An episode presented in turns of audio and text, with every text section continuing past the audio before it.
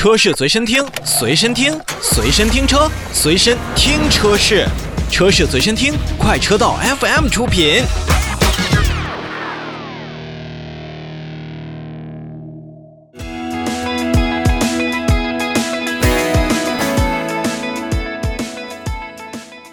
继续来看车市里边的动态。刚才咱们提到召回的时候，也提到了一下特斯拉。虽然不是特斯拉的召回，但是呢，最近呢，在海外工厂的特斯拉呢，也是进行了停工。停工的原因呢，到底是什么呢？说实话，众说纷纭。目前看来呢，比较可信的就是，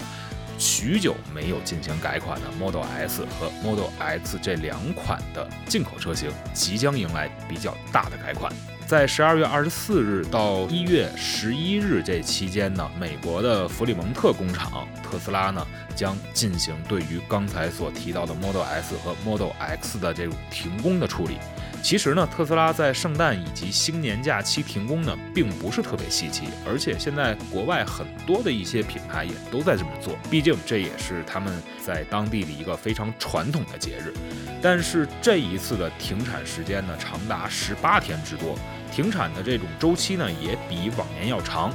所以呢，大家也都是在传言，是不是 Model S 和 Model X 也要进行一些重要的改变了？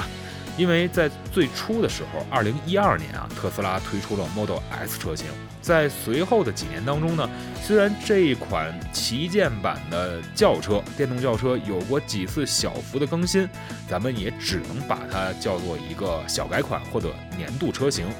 在外观设计方面有了改变，但是在二零一六年之后呢，Model S 还真的基本上没有任何的变化了。所以在汽车领域啊，这是一个非常长的一个生命周期的空白期，因为绝大部分的车企所生产的车辆，每隔四到六年就会进行一次改款或者是大换代。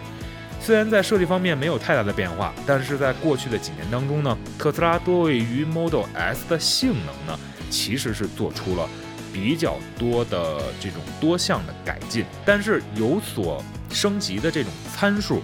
和近年来 Model S 的这个销量却无法形成一个非常好的正比，所以许多人都认为啊，这个新的外观呢，估计也会对这样的一个车型的销量提升有所帮助。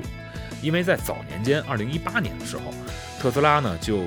爆出了一些信息，将对车辆的内饰啊，包括一些外观啊，进行大幅度的一些更新。并在二零一九年去年的时候就推出新车型，但是在当时，